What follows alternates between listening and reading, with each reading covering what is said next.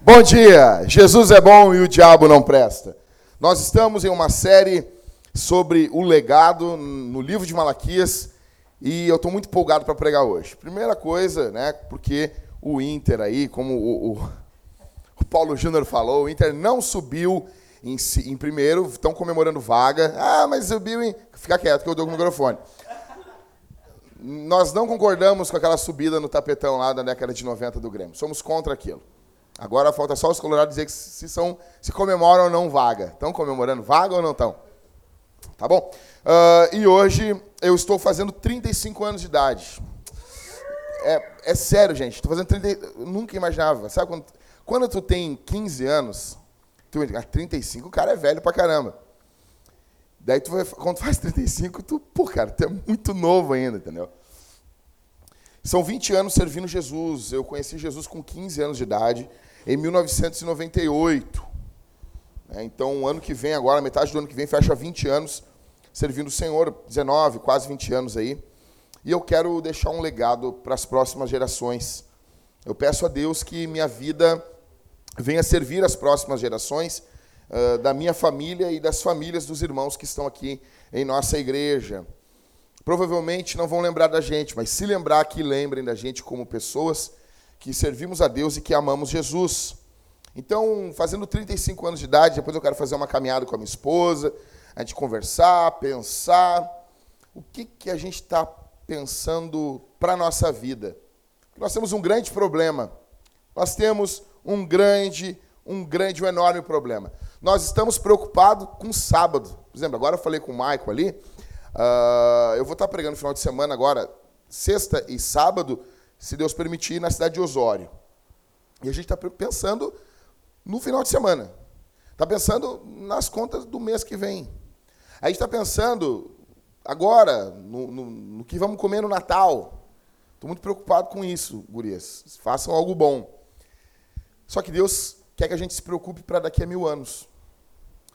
Deus quer que a gente se preocupe para daqui a cem anos. Deus quer que a gente se preocupe com a geração dos nossos filhos. O nosso olhar ele é muito, muito limitado para até daqui a pouco. E essa não é a ótica de Deus. Eu pergunto para você aqui, essa manhã, o que, que você sonha para os seus filhos? O que, que você sonha? Qual é, qual é o teu sonho? Eu quero que ele seja médico. Atormentar o filho, a filha, né? Entendeu? Vai fazer da vida do filho um, um, um inferno. Mas o que, você sonha para o teu filho? O que, você sonha para os teus netos? Qual é o teu sonho? Elvis, qual é o teu sonho para os teus filhos? Cauê. Qual o sonho de vocês? O que, que vocês pensam? O que, que vocês pensam para os bisnetos de vocês? Porque a nossa geração, vamos, vamos, vamos ver assim, alguém aqui conhece, sabe, por exemplo, eu, eu sei o nome de algum de bisavô meu, alguns. Mas a nossa, a nossa geração é uma geração muito desligada do legado. Não pensa nisso. Aí a minha família pegou, se reuniu e fez uma árvore genealógica um dinheirão aquilo. Aí todo ano se reúne lá, a família por parte da minha mãe, galera com crachá, mais de 300 primos, a gente não se vê nunca. E quando eu falo isso para as pessoas, as pessoas riem, porque é engraçado mesmo, né? A gente chegar num lugar tem que botar um crachá. Aí tem uma árvore genealógica na entrada, daí é onde, por exemplo, eu, eu sou. Hum, eu até me esqueci o nome da minha bisavó. Então, eu, eu sou lá da árvore genealógica da minha bisavó. Eu boto lá, né? da, da minha bisa lá, e que ela nem está mais entre nós. E a gente vai entrando, tá o nome do nosso do bisavô, do tataravô, e assim vai. Só que na escritura não é assim. Aqueles livros que você acha chato, a genealogia, é uma prova de que o povo de Deus deve se preocupar com o legado, porque eles sabem da onde eles vêm. Ah, genealogia é chato. Não, cara, chato é tu. Chato é tu, cara. Chato é tua família, a minha, que não está preocupada com o legado. Eles sabem quem é o pai, a mãe, o bisavô, o tataravô, o cachorro do vizinho, sabe tudo.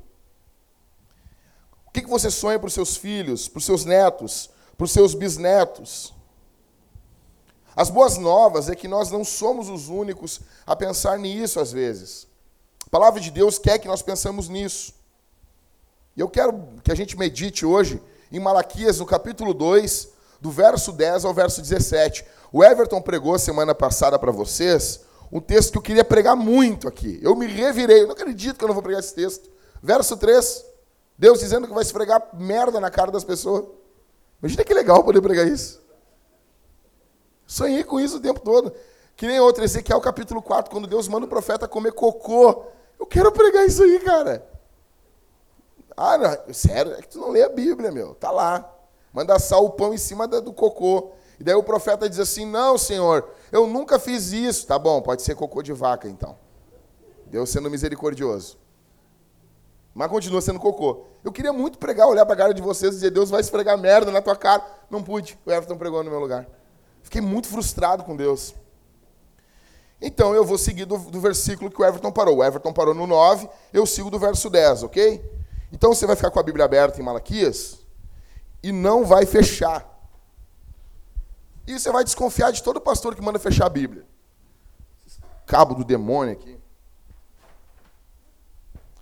Malaquias 2,10. Título aqui na Almeida 21, tá? A infidelidade e o divórcio. Verso 10. Não temos todos nós o mesmo? Não fomos criados pelo mesmo Deus? Por que então somos infiéis uns aos outros, quebrando a aliança dos nossos pais? Ou seja, já como profeta aqui no capítulo 1, ele estava falando para quem? Sacerdotes. Agora ele já está se virando para o povo aqui. Tá? Então ele começa assim: não somos todos nós filhos do mesmo pai? Por que, nós somos infiéis então uns aos outros? A infidelidade em qualquer relacionamento, ela é criticada, ela é denunciada por Deus, porque nós somos irmãos. E você não pode ser infiel a um irmão seu. Verso 11. Daí vamos ver que tipo de infidelidade é o que está acontecendo aqui. Verso 11. Judá tem sido infiel. Ok, vamos lá.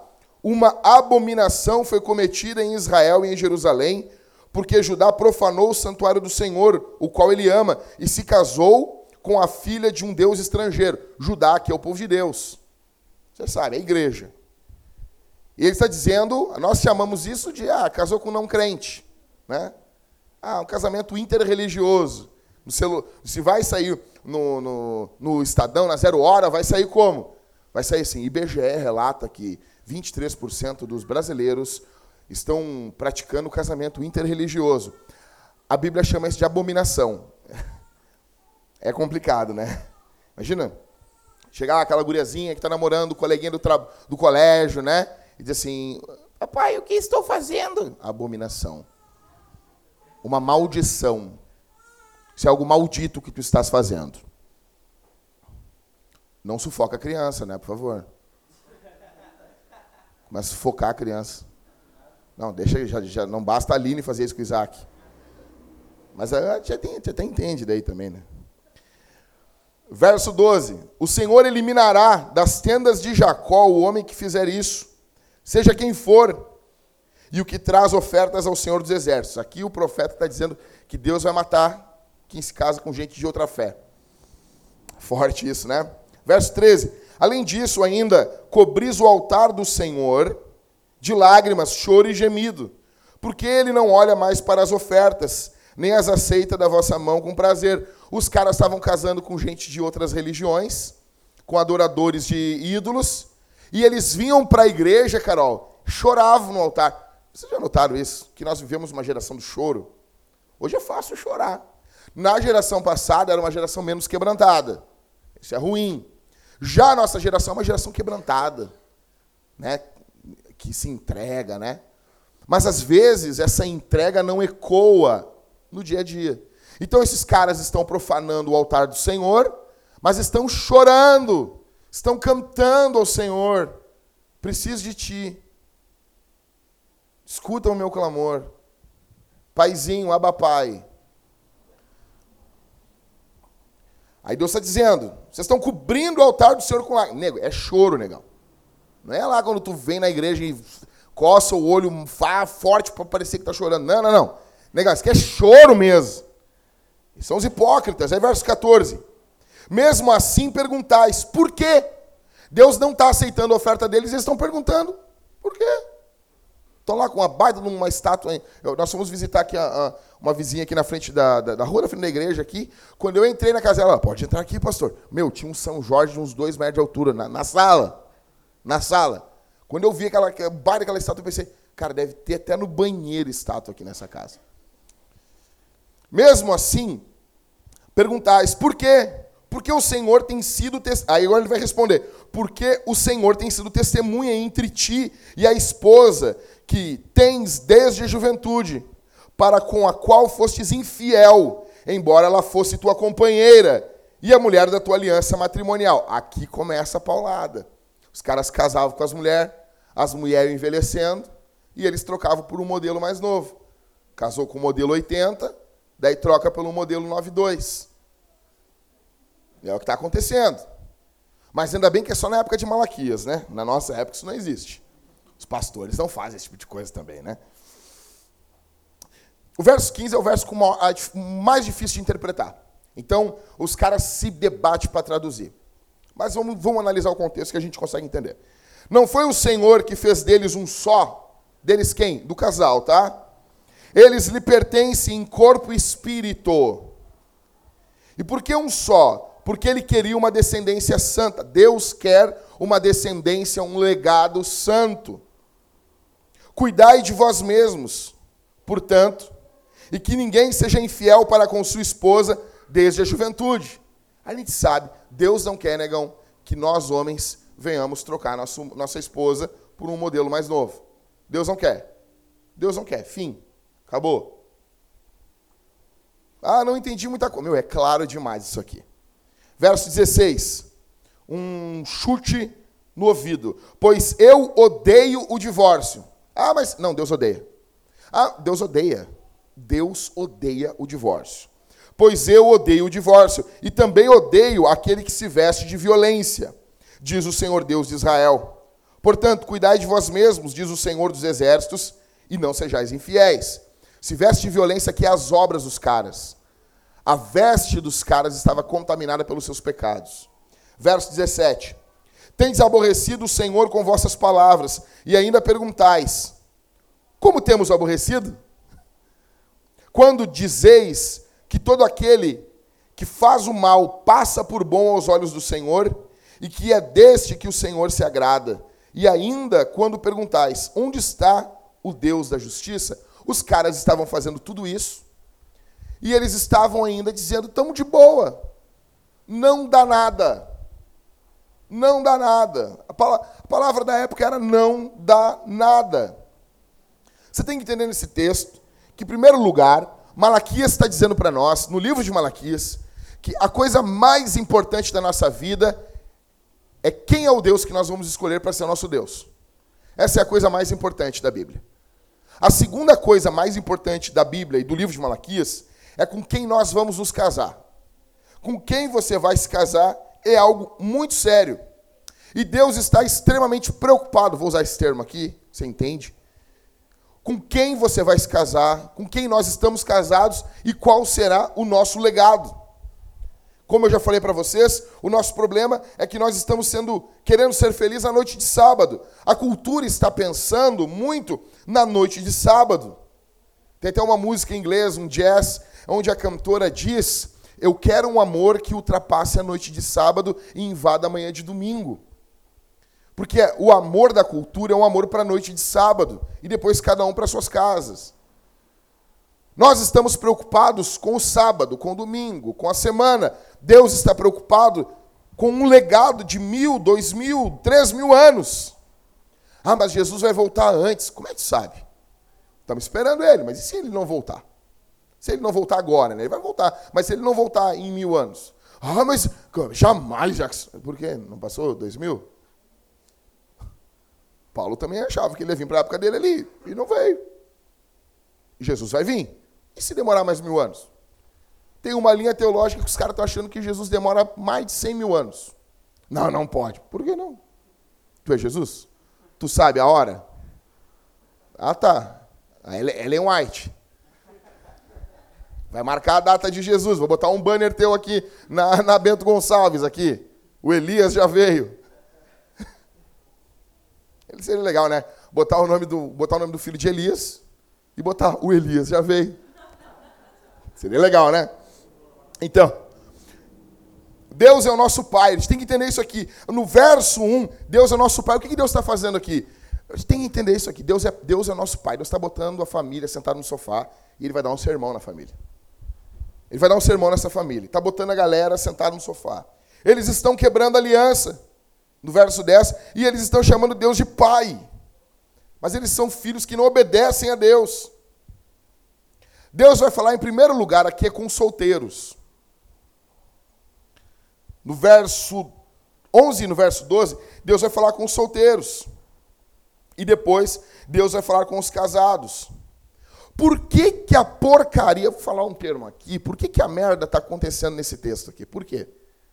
Porque vocês notam que no capítulo 1 os sacerdotes abandonaram a lei do Senhor. E agora a família está sofrendo. Você tem que entender uma coisa: toda vez que a Bíblia deixa de ser pregada no púlpito, as famílias padecem. Toda vez. Toda vez que a Bíblia deixa de ser exposta no público, pode demorar. As, as coisas não são de uma hora para outra.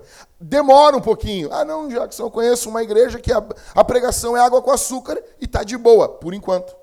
Vai dar merda. Vai dar porcaria. Vai acontecer problema.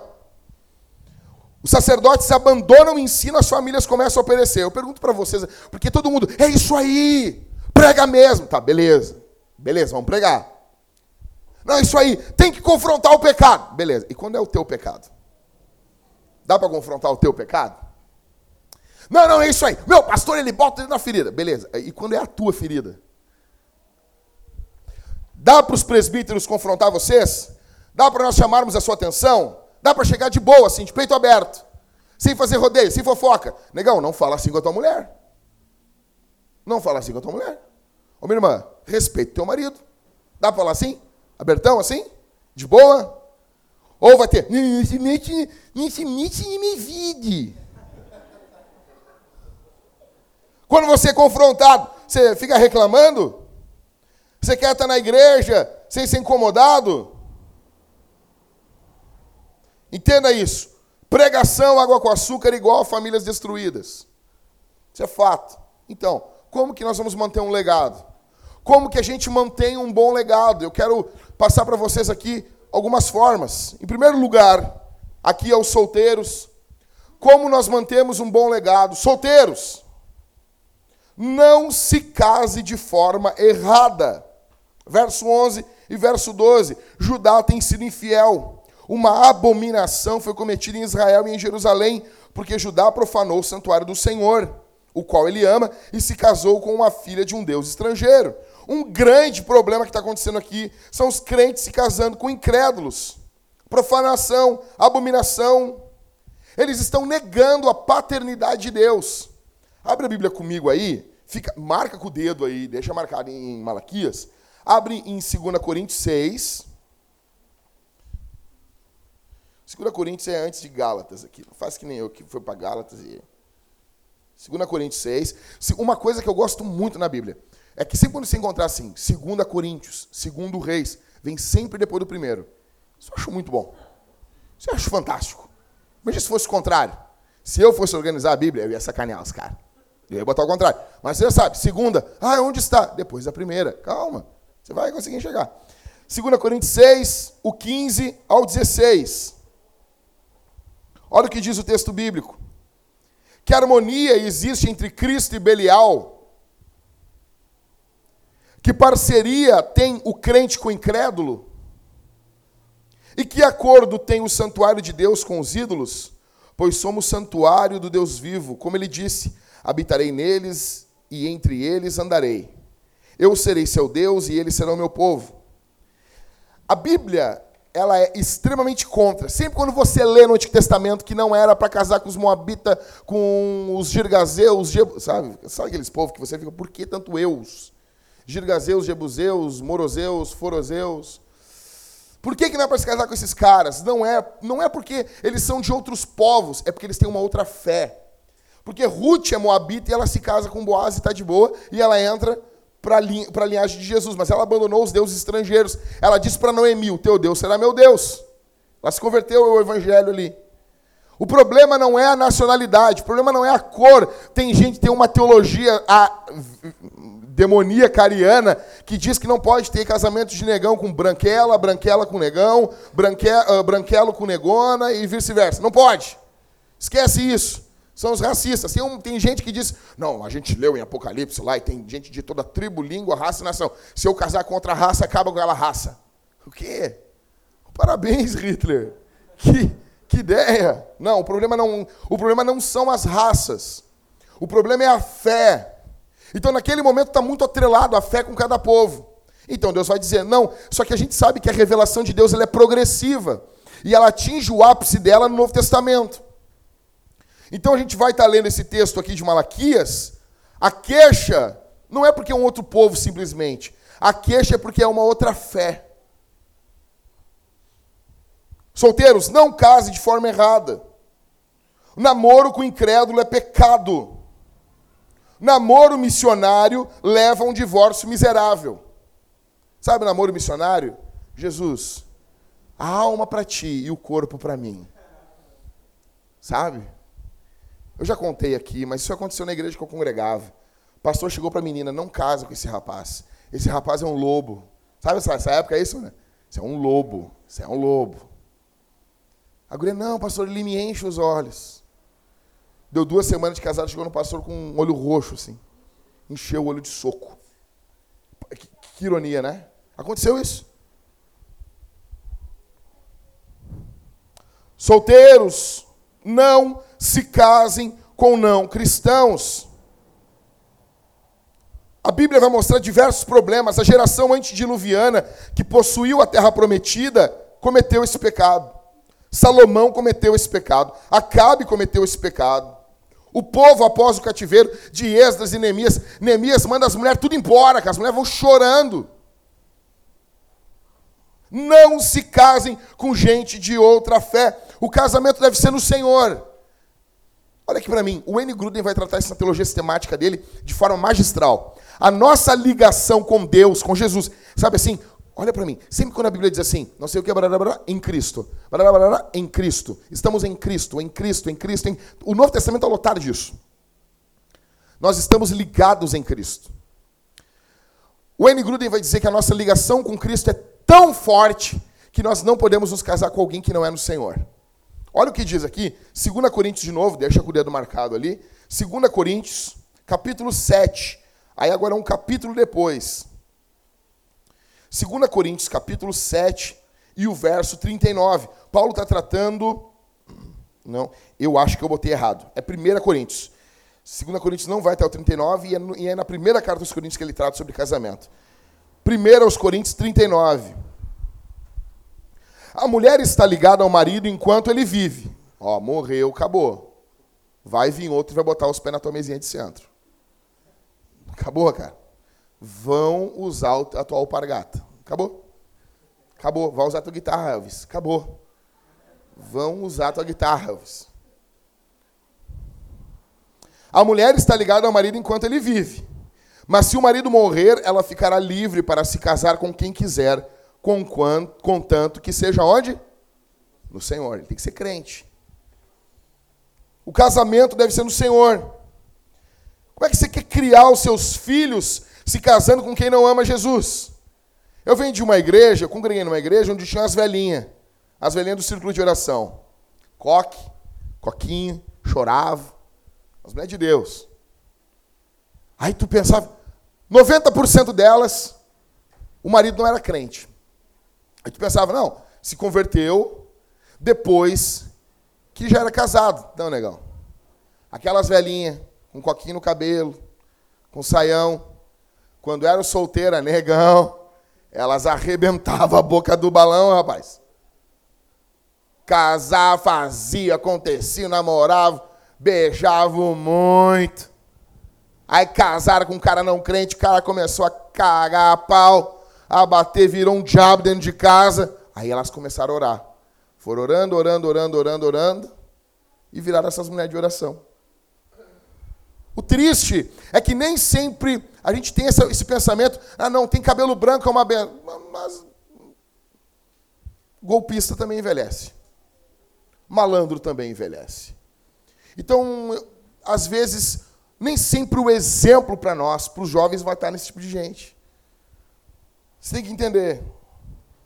Você precisa casar com quem ama Jesus. Imagina só. Vai ensinar o evangelho. Como? Eu quero dar algumas aqui, algumas chaves para os solteiros que estão aqui. Eu vou dar para vocês aqui. Dá uma... Os seis P's para os solteiros. Seis P's para os solteiros. O que você tem que fazer? Tem seis opções. Tem seis P's para você pensar. O primeiro, ah, Jackson, não sei, eu tô, eu tô solteiro, eu tô solteira, eu não sei o que eu faço, o que eu vou fazer da minha vida. Primeiro lugar, você precisa pecar. Uma opção, primeira opção para você, pecar. Então, sai com o incrédulo, fazer as coisas do seu jeito. Pensa, Deus se esqueceu de mim mesmo, eu vou sair, vou pecar, vou beijar, vou transar, vou me drogar. É azar, não é de ninguém, é de ninguém. Né? Então, o primeiro P, pecar. Isso é uma opção para você. É uma opção. É uma boa opção? Eu acho que não é uma boa opção, mas é uma opção. Você tem a opção de sair e pecar. Pecar à vontade. A segunda opção é parar. Aí vai para o outro extremo. Não desisto. Eu nunca vou me casar. Não, mas aqui eu quero te apresentar uma amiga minha. Não, não nem me apresenta ninguém. Eu nasci para ficar sozinho. Eu sou um desgraçado. Não dá, não vou cansar ninguém. Tu não diminui isso aí, Mateus. Tu não diminui isso aí, Mateus. Tu não diminui isso aí, Mateus. Parar.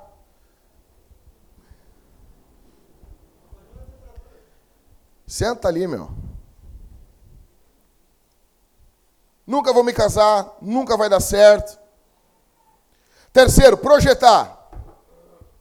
Você tem que ajustar a sua lista de exigência. Tem gente que não casa porque é muito exigente. Não, eu quero, eu já, já sei como vai ser minha esposa. A minha esposa vai ter 1,73,8 centímetros de altura. Eu já disse para Deus, Deus, eu quero assim. Vocês nunca viram isso aí? Naquele lá eu escolhi esperar? Eu escolhi, escolhi esperar nada. Ninguém te quis. Ninguém te quis. Escolhi esperar. Ah, rapaz. Não, eu, eu, eu já sei como ela é. Ela vai ter um cabelo igual da Gisele Bint. Não, cara. Eu já, eu já sei como ela vai ser. Eu já, já, já decidi. Ela vai ser tipo as mulheres do Garota Verão. Não, não, não, não. Vai ser um, uma mulher do interior do estado. Não, vou casar com uma venezuelana. Não, tu não vai, cara. Só para saber, a venezuelana é o maior número de Miss, os bagulho aí. Não, não, não, não, eu já disse, esse, o, o meu marido, ele vai ser, ele vai, vai chegar aqui com uma, um carro importado, carro importado. Entendeu? Ó, bombando. É. Não, você tem que precisar entender que alguns vão precisar aumentar suas exigências. Qual é a exigência da guria? Ah, eu quero que ele respire. Não, não. Não, aumenta as exigências um pouquinho, filha. Outros precisam diminuir as exigências. São muitas exigências. É muita, muita, muita exigência. Não, não, não, não. Então, terceiro, você precisa projetar. Você vai projetar, mas não vai projetar de forma muito alta. Algumas pessoas são muito exigentes aqui. Cara, você é feio pra caramba, cara. Feiosa aí. Para de. Para de querer projetar muita coisa. Entendeu? Em quarto, você pode padecer. Uma outra opção. Você escolhe sofrer. Não, ninguém me quer. Eu sou um diabo de feio. Às vezes é, mas ah, mas ninguém me quer, ninguém me ama. Ó oh, céus, ó vida, se martirizar e cair na armadilha do diabo. E cair. Não, não, não, não dá. Em quinto, você pode procurar. Vai entrar em site de namoro cristão. Esse é o fim do poço. Seu fundo do poço. Vai mandar carta para o Diário Gaúcho.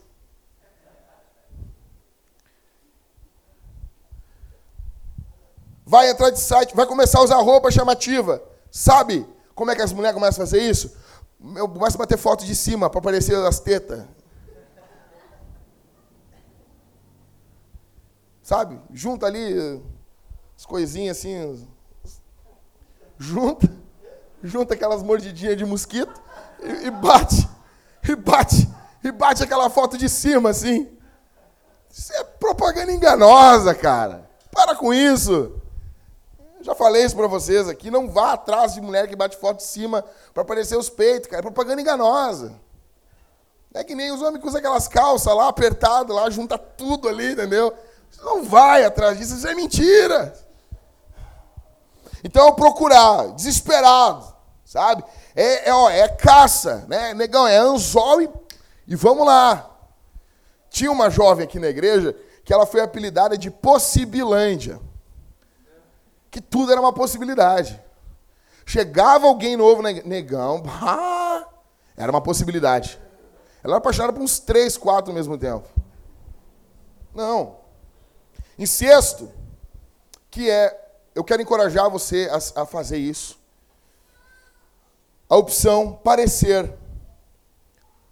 Parecer com Jesus. O mundo à sua volta, às vezes, está mais preocupado com o seu casamento do que você. Chega nas festas de família, a avó. Ai, quando é que tu vai me dar um bisneto? Vai pro inferno, velho. Festa de família, pai, mãe, olham para vocês e ficam pressionando vocês. Você tem que casar. Óbvio, casar é bom, é bom, é ótimo. Mas não se desespere, cara. Olhe para Jesus, queira parecer com Jesus. Tenha Ele, Jesus, como seu modelo e não o que a sociedade lhe diz. Você tem que entender que o teu Salvador é um solteiro. Você tem noção disso? O nosso Salvador, quando esteve aqui nesse mundo como homem, ele era um solteiro. Então, se você precisa que alguém lhe entenda, esse alguém é Jesus. Jesus entende os solteiros. Jesus entende quando fazem aquelas brincadeiras demoníacas. Vai ficar para a titia. Isso é demoníaco. Isso é demoníaco. Isso é demoníaco. Toda vez que você vê alguém brincando assim com uma menina, porque a mulher já passou dos 20 anos, e alguém fazer uma brincadeira dessa, repreenda em nome de Jesus. Isso só serve para causar mais ansiedade. Olhe para Jesus. É tudo sobre Jesus. Jesus cuida. Eu quero dizer aos solteiros que estão aqui: Jesus cuida de você. Jesus encoraja você. Jesus guia você. Jesus ama você. Às vezes, a melhor decisão, às vezes, é não se casar. Eu fico louco quando os caras fazem culto da família. Como assim, negão? 1 Coríntios capítulo 7, a Bíblia não diz que alguns vão, são celibatos? celibatários, têm o dom do celibato, ganharam um dom de Deus, um presente, uma dádiva de não se casar. O casamento também é um dom, segundo 1 Coríntios 7. É um dom ser casado e é um dom não ser casado. Você nota isso? Por que, que as igrejas fazem culto para a família? Para a família como assim? Papai, mamãe, filhinho, não sei o quê. Não, não, vai ter solteiros. Por que, que nós nunca teremos culto para a família? nós temos uma família. A igreja é uma família de Deus. Mas nós nunca teremos culto para a família. Por quê? Porque não, porque temos solteiros. Eu quero dizer aos solteiros, vocês não são cidadãos de segunda classe no reino de Deus. Vocês não são. Vocês não são. Qualquer relacionamento que impeça o seu relacionamento com Jesus é um relacionamento errado. Às vezes é melhor não se casar. Os solteiros são pessoas amadas por Deus. Eu pergunto aos solteiros aqui essa manhã: você está desesperado? Você acha, você acha que, que quem é loucão sempre se dá bem? Não, esse cara se dá bem aí, ó. É um malandrão, safado, sem vergonha, como diz a Cláudia Leite, cachorro safado sem vergonha, né? Ele se dá bem. Eu vou ser loucão também. Vou chutar o balde. Eu quero dizer para os solteiros que hoje é dia de chorar diante de Jesus. Hoje é dia de chegar diante de Deus e confessar os pecados. Hoje é dia de levar isso a sério. Hoje é dia de querer se parecer com Jesus. Jesus se simpatiza com você. Jesus se preocupa, Jesus ama você. Então, em primeiro lugar, em primeiro lugar, se queremos deixar um legado, o que temos que fazer? Em primeiro lugar, o quê? Solteiros, não se case de forma errada. Em segundo lugar, agora os casados, casados, não se divorcie erroneamente. Agora no verso 13 até o verso 15, o profeta vai dizer: Além disso, ainda cobris o altar do Senhor com lágrimas, choro e gemidos. Os caras estão chorando. Eles estão se divorciando, abandonando tudo e todos.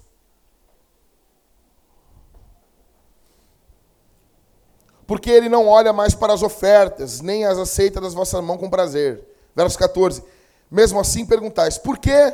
Aí ele responde: Porque o Senhor tem sido testemunha entre ti e a esposa que tens desde a juventude, para a qual foste infiel, embora ela fosse tua companheira e a mulher da tua aliança matrimonial.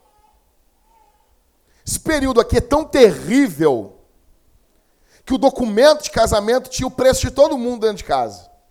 Quanto que ia custar para se divorciar da mulher? Quanto que os filhos iam custar? Quanto... Os caras já casavam para se separar. Tanto que Jesus, quando ele estava falando de casamento, ó, não é para se separar, não é para se separar, não é para se separar. Aí os discípulos, mas então quem é que vai querer casar? A cabeça dos discípulos, cara. Os caras, ah, Jesus, então quem é que vai querer casar? Porque os discípulos tinham na cabeça dele, eles eram daquela época, dessa cultura. Nego casava já para. A mulher, segundo alguns teólogos, se a mulher errasse a comida, algo semelhante hoje ao arroz, queimou o arroz, os judeus já davam carta de divórcio. Aí você imagina uma sociedade onde as mulheres dependiam dos seus maridos. Então, você tem que entender, quando a Bíblia está batendo contra o divórcio, em primeiro lugar, a Bíblia está defendendo as mulheres. É as mulheres que Deus está defendendo. Tanto que o texto aqui ele está atacando os homens. Deus é testemunha. Deus é testemunha entre a aliança do homem com a mulher. As demais testemunhas podem não mais testemunhar a conduta do casamento, mas Deus continua observando tudo. Você já notou uma coisa? Os caras vão casar, o que, que eles fazem? Eles fazem, convidam um monte de gente. A gente estava num casamento ontem do William e da Linda. O que, que eles fazem? Convidaram 200 pessoas. Ah, vamos lá. Por quê? O que, que as pessoas são no casamento? São testemunhas. Então você tem que parar e pensar assim: meu, uma coisa que eu preciso de testemunha é uma coisa muito séria. Não é brincadeira. Negão, o, o, o, o cara devia pensar assim: eu tenho que assinar um papel. é diante de um juiz. Depois eu tenho que dar uma reforçada com um pastor. E daí eu chamo uma galera. E são testemunha. Bota o nome, leva documento, paga uma taxa. Não é brincadeira, negão. É algo muito sério. Só que as testemunhas, elas podem depois não mais acompanhar o teu casamento, mas Deus, a Bíblia está dizendo que Ele é testemunha. Todo o casamento, Deus vem como testemunha. O casamento não é uma coisa que o pastor diz, eu vos declaro marido e mulher. Cala tua boca, tu não declara a ninguém coisa nenhuma. Tu está só pregando o evangelho ali. Nós não somos católicos. Católico tem um sacerdote e ele declara, eu vos declaro, porque, claro, ele é o sacerdote da paróquia. Mas no meio protestante, o pastor é só um pregador. Tanto que Calvino vai se vestir lá com aquela toga genebrina, que é uma roupa de professor. Mostrando que o papel do pastor é só ensinar. Casamento, as duas pessoas se casam através dos seus votos. Elas estão reunindo um grupo de pessoas, alguém prega o evangelho e elas estão dizendo: Eu prometo isso, isso, isso, isso, isso, isso. O homem, eu prometo isso, isso, isso, isso, isso. E elas estão dando sua palavra diante de Deus e dessas testemunhas que elas vão cumprir isso. Isso é casamento. Deus é testemunha. Deus continua observando tudo. Em breve nós vamos ter um curso aqui na Vintage pré-matrimonial. Estão pensando nisso, projetando isso. E algumas pessoas a gente vai dizer: vocês não devem casar. O problema é que as pessoas não, não dizem isso. Tem um conhecido meu, pastor, ele viu que o casal não deveria casar, mas ele fez o casamento dos caras. Eu disse, cara, como é que tu, como é que tu concordou com isso? Ah, mas já estava tudo certo. Que se dane, cara. Pode estar tudo comprado. Pode ser um dia antes. Não, não vou fazer o casamento. Não vou. Não. O cara batendo na noiva. Negócio, vocês, vocês acham que um homem que bate na noiva, acha que você vai dar certo? Não, porque Deus, Deus transforma a ova, rapaz. Não, Deus não transforma. Deus não, não transforma. O inferno está cheio de gente que Deus não transformou, cara. Está lá. Deus não transformou. Por que Porque Deus não me transformou. Não vai transformar, cara. O cara que bate na guria no noivado não vai transformar. Ah, mas eu conheço um. Não, não acredito. Ah, mas meu, meu primo. Não acredito. Não acredito. Não acredito. É a mesma coisa daquele cara que diz assim: Ah, não, a gente transou, mas a gente continua namorado, a gente parou de transar. Eu não acredito. Eu não acredito. Ah, mas eu conheço um fulano que conhece um fulano. Não acredito, é mentira. Ah, mas ele jura de beijo. Mas eu não acredito, mas me deixa não acreditar, rapaz. Eu não acredito. Transou, vai transar sempre. Não tem isso aí. Não tem, transou, vai transar sempre. Deu, acabou. Pode ficar um tempinho na seca, duas semanas, três, mas volta a transar de novo. Por isso, transou, casa ou se separa para nunca mais ficar junto. Deu. Ah, mas a gente quer continuar a ficar namorando. Eu não entendo isso. Nós vamos dizer quando as coisas estão certas e quando elas não estão. Alguém pode perguntar aqui, bem, mas cara, quem, quem são vocês para se meter no meu casamento? Negão, primeiro não é nós, é a escritura. Deus criou essa bagaça e ele bota o dedo onde ele quiser. Ele fala onde ele quiser. Deus criou o casamento. Ele bota o dedo sim. Deus não ouve as orações dos homens que abandonam suas mulheres. Isso é forte demais. Olha o que diz o verso 13. Além disso, ainda cobris o altar do Senhor de lágrimas e choro e gemidos, porque ele não olha mais para as vossas ofertas. Os homens estão abandonando as mulheres da sua mocidade e Deus está abandonando eles. Eles abandonam as mulheres e Deus abandona eles. Abre a Bíblia em 1 Pedro aí, capítulo 3. Lá no final da Bíblia. Fica com o dedo marcando em Malaquias. Vamos lá, abre aí. 1 Pedro, lá no final da Bíblia. Lá no final. Depois de Tiago, se não me engano. Capítulo 3. O verso 7. Olha o que o apóstolo Pedro está dizendo para os homens aqui. Da mesma forma, maridos, vivei com elas. Com elas quem, negão? A mulher. Com a mulher. A vida do lar, com entendimento, dando honra a quem?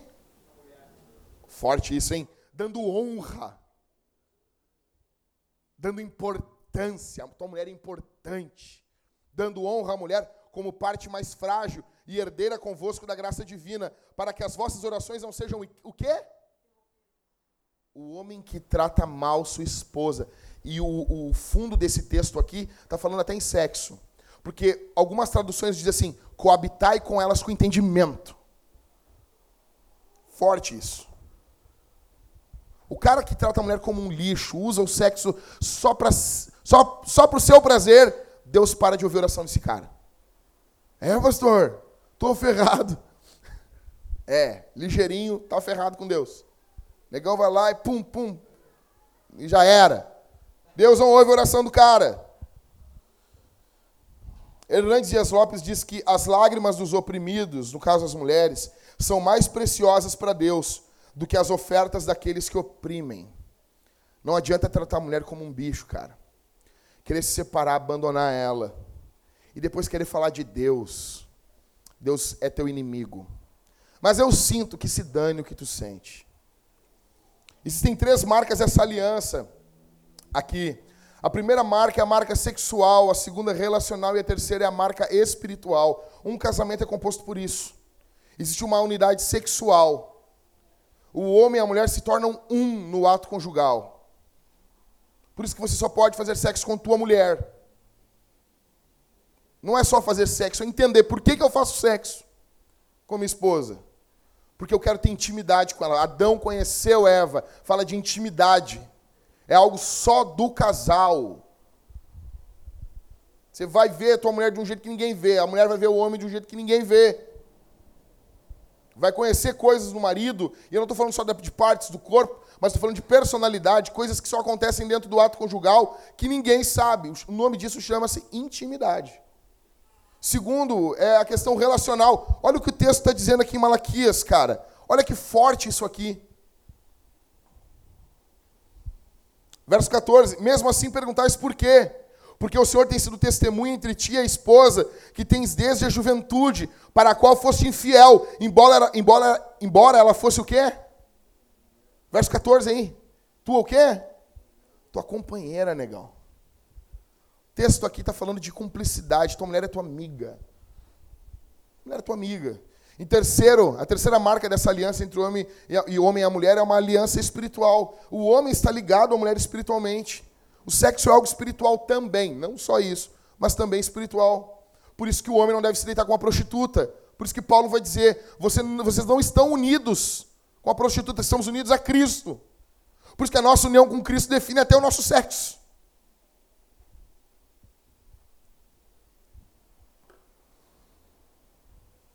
Então, beleza, Jack. Beleza. Quais são os casos de divórcio permitidos pela Bíblia? Vamos lá. Em primeiro lugar, morte. Morreu, divórcio na hora. Morreu, se divorciou. Tá bom? Então fica tranquilo. Morreu, não está ligado mais. Então já disse para os homens aqui, vão botar os pés na tua mesinha de centro. Vão, vão riscar. Você não risque em livro, negão. Tu vai morrer, vai vir um que vai riscar. Entendeu? Vai riscar, vai fazer desenho nos teus livros, assim, ó. Entendeu? Mulher, as mulheres, não, porque eu não uso, eu não uso essa, essa, essa aqui é a louça de final de ano. Tu vai morrer, vai vir uma que vai usar, vai quebrar os negócios, vai deixar tudo engordurado. Usa essa bagaça, cara. Tá bom? Morreu, acabou. Acabou. Segundo, caso de divórcio, adultério. Vai ter uma discussão muito grande sobre isso. Tá? E aqui não é um momento para a gente entrar fundo nisso. Mas, resumindo, o adultério é uma opção para a questão do divórcio. E terceiro, o abandono. 1 Coríntios capítulo 7, Paulo fala que se a pessoa for abandonada, acabou, ninguém pode fazer nada. Foi abandonado, o descrente abandona. Nisso entra o quê? Caso de violência. O cara bateu na mulher ali, ó, tipo ali, a Bruna ali com o olho ali. Tô brincando, Bruna. Brincadeira, Bruna. Daí a Bruna, é que tu não viu o Alex, como é que ele ficou. Então, mas uma coisa, você tem que entender uma coisa aqui é que o divórcio não pode ser uma opção sua. Você não precisa se divorciar mesmo que tenha direito para isso. Você não precisa disso. Essa decisão não é feita isoladamente. Olha aqui para mim. Vão casar, o que, que eles vão fazer, Carol? Eles vão convidar todo mundo. Eles convidam todo mundo para o casamento. Convido o cachorro, convido o periquito, convido todo mundo. E junto uma galera. Eu quero selar os nossos votos diante dessas testemunhas. Aí quando está dando problema no casamento, Aí tu vai falar um negócio, não te mete no meu casamento. Como assim, negão? Como assim não te mete? Negão, o casamento é um ato público. Você tem que entender que a pessoa pode se meter. As pessoas não vão se meter assim, ah, cara, se ele gosta de ver MMA. Eu desconfio de homem que não gosta de MMA. Eu desconfio.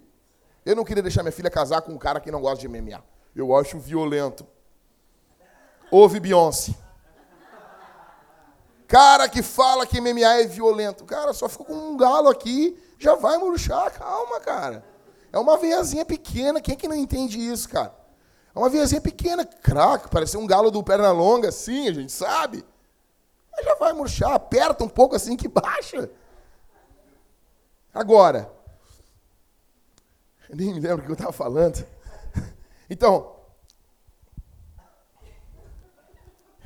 por que, Senhor? Justo hoje. Ah, me lembrei. Então diz assim: não, não é para se meter. Não se mexe no meu casamento. Negão, quero só dizer uma coisa. O divórcio, ele deveria ser feito no ambiente comunitário. Como assim? Convidamos uma galera para o casamento. Então agora nós vamos discutir, digamos, o André quer ser divorciado da Laura. Não, ela queima o arroz lá, os feijão dela, ela troca, ela troca o, o, o sal pela, pelo, pelo açúcar, fez arroz doce para no, Parecia aqueles arroz americano, horrível, de lata. Não quero mais essa mulher. Não quero mais. O que, que, que deveria acontecer? Quando casou, André, chamou um monte de gente, não chamou? Tava todo mundo lá, né? Chama a galera também para conversar. O divórcio deveria ser assim. Vamos botar para ouvir. Chama aquela velhinha que tu chamou, que te deu um dinheirinho lá. Minha, sabe aquela avó que, que, que dá o dinheiro escondido assim? Quem nunca ganhou dinheiro de vó aqui? Sabe? Sabe o que eu estou falando, né? Cheguinho pra ti, sabe? Parece que eu estou passando uma droga, assim, sabe? Sabe? Eu quero ser velho para dar dinheiro pros jovens. Assim, quero ser velho. Pega esse dinheiro aqui, entendeu? Eu muito ganhei dinheiro de, de, de vô, de vó, assim. Parece que estão te passando um negócio ilícito, assim, né? Tipo, pô, então assim, aí essa velhinha tem que chamar para conversar. Por que, que não? Ah, mas ela vai ter um azar. Ouve. Mas não, na hora do divórcio, aí ninguém se mete. Não te mete na minha vida. Em briga de marido e mulher, não se mete a colher. Como é que, como assim? Isso aqui deveria ser um, acontecer de forma pública. Da mesma forma, ah, quero casar. Como? Opa, peraí, peraí, peraí, peraí, peraí. Conversa com os irmãos da igreja. Existem dois extremos, assim, o extremo de uma igreja que os caras se metem em tudo na tua vida. Em tudo. Tudo. Ah, pastor, quero peidar. Segura um pouco, não está na hora ainda. Não. Existe um outro extremo que é tudo largado. É, ninguém é de ninguém. Não, não, não, negão. Vamos tentar ser uma igreja bíblica. Os irmãos têm que participar da tua vida. Não estou falando em cada detalhe, mas não, quer casar? Conversa com os irmãos. Ó, estou gostando dessa irmã aqui. Entendeu? Né? Tô orando pela irmã. Isso é boa, né? Irmã, eu tô orando por ti, hein? Vamos, que isso? Entendeu? Então, é uma forma, conversa com os irmãos, eu tenho, eu tô, tô gostando dessa irmã, aquilo, aquilo, aquilo outro, não sei o quê. Isso deveria ser público entre os irmãos, deveriam ter pessoas que vão aconselhando. Mas não, a gente foi seduzido pela cultura que isso é de caráter privado e não é. O casamento é algo tão sério que quando alguém vai casar, por que, que tu não consegue chegar num cartório e casar na hora? Eu quero casar, jeito essa bagaça. Por que não dá? Porque eles vão botar o teu nome num diário oficial e isso provavelmente vai rodar o Brasil todo o teu nome e vai sair. Esse cara não é casado aí, alguém se manifesta. Tem 30 dias para se manifestar. Daí ninguém se manifesta, aí não, agora tu pode casar. Por quê? Porque é público. O casamento é uma coisa pública. Deveria ser assim. Você nunca deve se divorciar porque quer, nunca. Você deve se divorciar só porque precisa. Digamos, a mulher apanha do marido. Ela não queria que isso acontecesse. Você orou, você esperou, você tentou, mas infelizmente, tragicamente, gravemente, você está lá. Mas você não procurou isso. Mas mesmo assim você ainda confia que a graça de Deus pode alcançar você. Eu fico pensando quando os caras chegam e dizem assim, não, pastor, eu não amo mais a minha mulher, o que, eu faço? Primeiro, normalmente quando o cara diz um negócio desse, já está de olho em outro. Isso é fato, cara. É fato. O cara chega e sai para mim, eu já dou um tapa no peito dele, mas literalmente assim. Tá amando quem, rapaz? Não, mas o que é isso? Que, que isso batendo em mim, pastor? Não, tu tem testemunha, rapaz? Hebreus diz que contra presbítero tem que ter duas testemunhas, rapaz. Acho que eu não estou sabendo do livro, rapaz. Eu leio essa bagaça dia e noite. Eu não bati em ti, quem bateu em ti? Alguém bateu em ti? Tá de olho em quem, rapaz? 90% das vezes, até mais. O cara dizendo, não amo mais a minha mulher. O homem perdeu, primeiro, negão, o homem perdeu, é libido por uma mulher, ele está com libido em outra, ele está com alguma doença, ele vai tratar, normal, pode acontecer isso, pode acontecer. Aí ele vai tratar, vai tomar uns remedinhos azuis, uns negócios bacanas lá, e vai ficar bem. Vai ficar bem vai ficar todo vermelho, entendeu? Você chegar de surpresa na casa dos irmãos e o cara estiver vermelho, assim, você tomou um remédio. A questão é que, normalmente, quando as pessoas estão querendo, não, eu vou pegar e vou me separar, muitas vezes já estão de olho no colega de serviço, já está de olho na, na colega, na, no amigo da academia, na amiga. Só que eu quero dizer uma coisa: Deus é testemunha, Deus está vendo isso, e aí não há paz. Não há paz. O que, que deve ser feito hoje no seu casamento para que amanhã você tenha, não tenha o divórcio? O que, que tem que acontecer hoje? O que, que precisa acontecer hoje? Você precisa talvez se arrepender, assumir sua culpa, parar de querer ser o certo, a certa. Qual foi a última vez, meu irmão, minha irmã, que você pediu perdão? Sem mas, ó, perdão, mas, perdão, mas acabou, Deus não é mais perdão, não vale. Não é que fosse assim, ó, perdão, mas, bem, acabou botão vermelho, não é mais perdão, não vale mais. Ah, perdão, mas, bem, já fica muda. Deveria ser assim a vida. Entendeu? Não, não pode. Então, em primeiro lugar, para a gente deixar um legado, o que a gente vai fazer? Os solteiros vão fazer o quê? Vão? Ca... Não casar?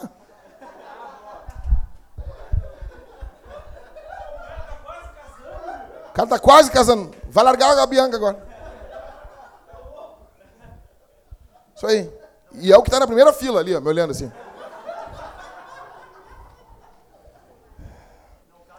Não case de forma errada.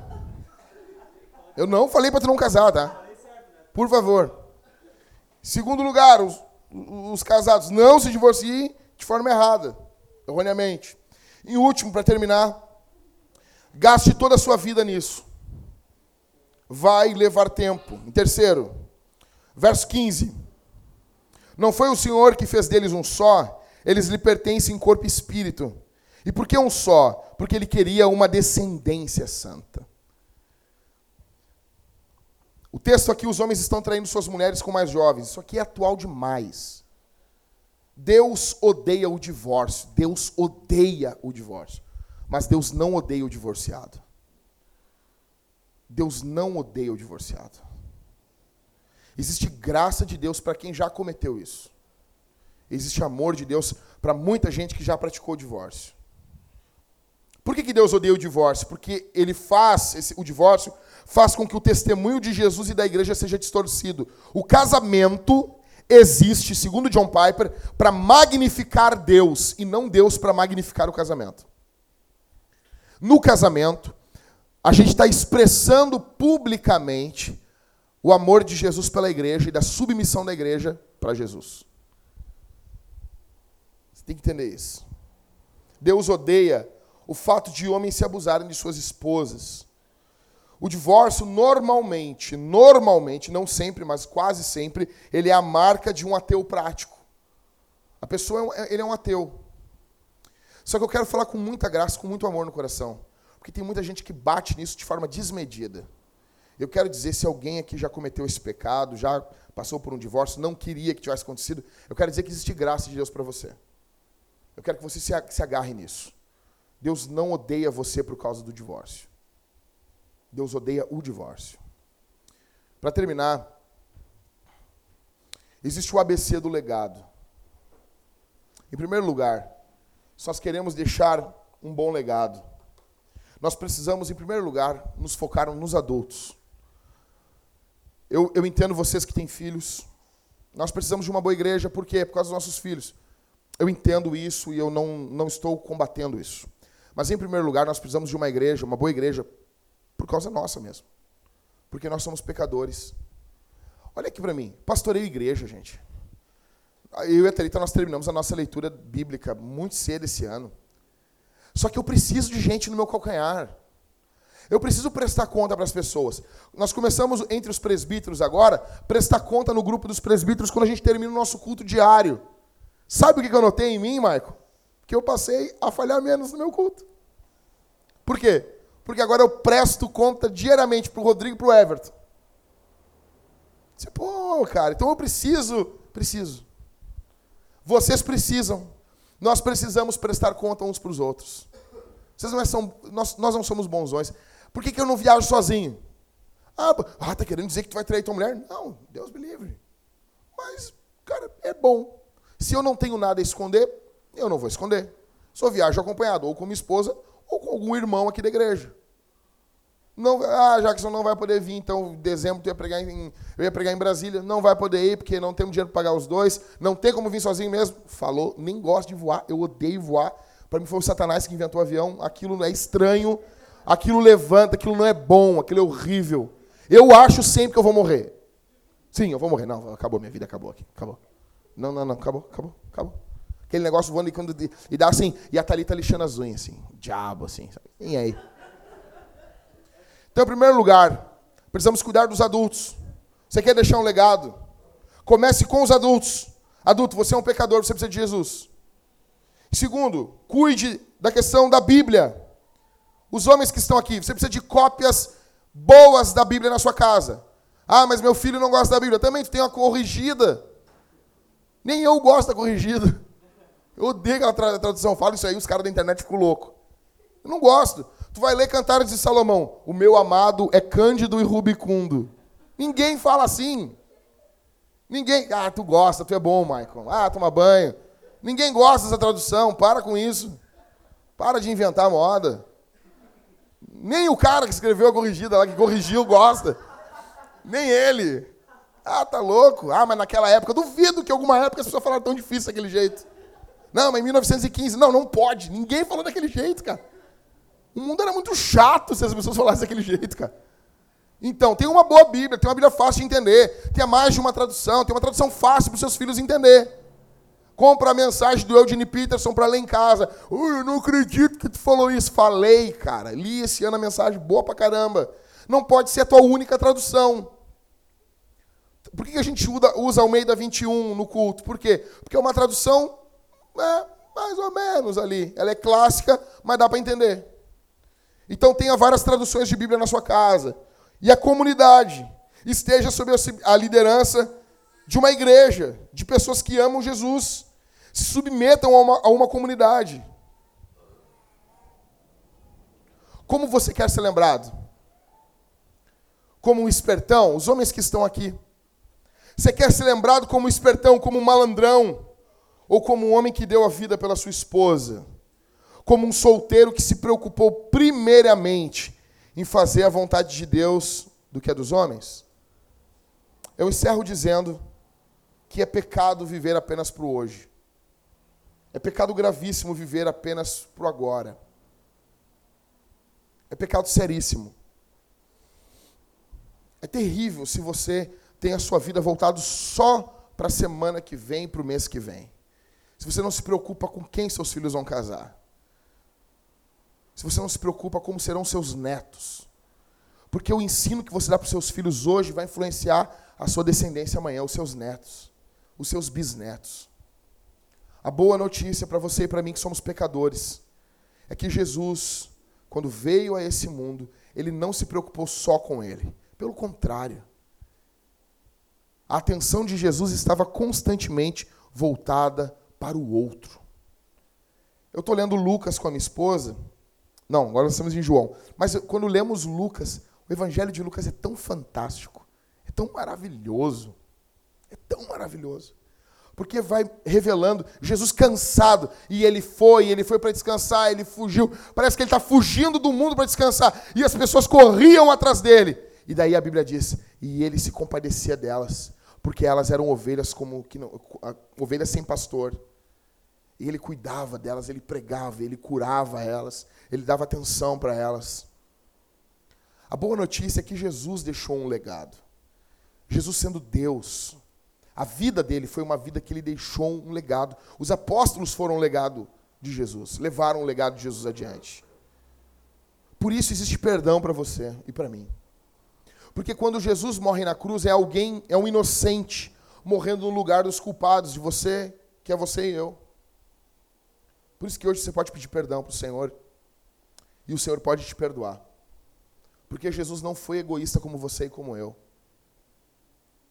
Tem um cara na Bíblia chamado Ezequias. Teve uma hora que a Bíblia diz, eu estou terminando aqui, gente, olha para mim. A Bíblia diz que Ezequias estava com uma doença muito grave. Ele está morrendo.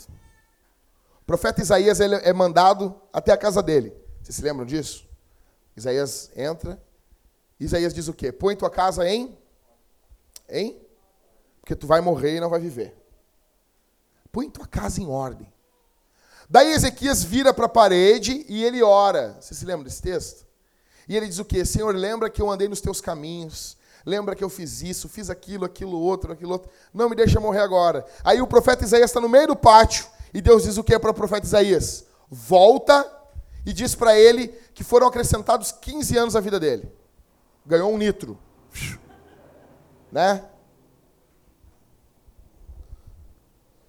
Aí eu sempre perguntei assim, Peraí, cara, eu nunca entendi esse texto. Porque tu lê a vida do profeta do, do, do, do rei Ezequias, ele é um homem correto. Aí Isaías chega na casa dele, bota tua casa em ordem, porque tu vai morrer e não vai viver. Olha só. Aí ele ora, diz: Senhor, eu fiz isso, isso, aquilo outro. Eu andei na tua presença. E Deus, beleza, falou. Pega mais 15 anos aí. Largou, largou 15 vidas, assim, do Mário, assim. Cabeça dele, assim. Como assim, cara? A questão para entender esse texto, você tem que entender que Ezequias foi um homem que não deixou um legado. Quem foi o filho de Ezequias? Manassés, o homem mais ímpio da Bíblia. Entendeu? Manassés é o cara mais ímpio da Bíblia, é o cara vida louca. É loucão. Aí quando a gente parar para pensar nisso, tem um texto que o profeta chega para Ezequias e diz assim: vai vir isso, isso, isso, isso isso sobre Israel, mas não é na tua geração. Aí Ezequias diz assim: ah, então tá bom. É o único cara na Bíblia que faz isso. Porque os reis de Israel sempre têm uma noção, meu Deus, isso vai acontecer. E eles choravam pelas gerações que viriam e passariam por aquele problema. Ezequias é o cara que ele não cuida da casa dele. Por isso que o profeta diz: põe em ordem a tua casa.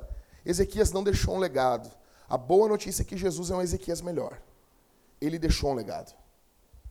Ele deixou um legado.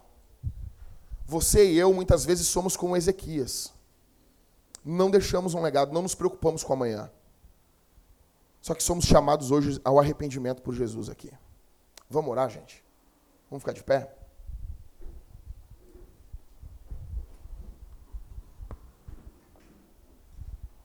Feche os olhos. Pai nosso, que o Senhor Deus estenda a sua mão sobre teu povo aqui.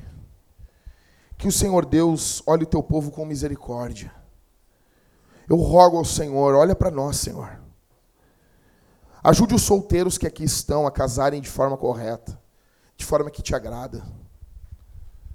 Que o Senhor Deus olhe para nós aqui, Senhor, casados, que possamos honrar nossos casamentos, que possamos, no nome bondoso de Jesus, nos dedicarmos às nossas esposas, que as mulheres se dediquem aos seus maridos que teu nome seja glorificado aqui no nosso meio, Senhor. Estenda a tua mão. Estenda a tua mão, Senhor.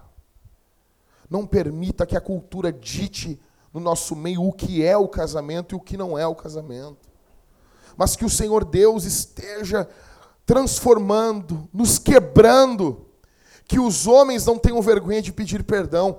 Quebra, quebra o orgulhoso dentro da nossa casa, Senhor que eu peça perdão para minha esposa, que minha esposa peça perdão para mim, que os irmãos se amem aqui, que, que a mulher tenha o coração convertido ao marido, devotado ao marido, e o marido tenha um coração convertido e devotado à mulher. Em nome de Jesus, queremos manter um legado. Queremos que o teu nome seja exaltado no nosso meio. Exalta o teu nome. No nome bondoso de Jesus oramos e te agradecemos por tudo, Senhor.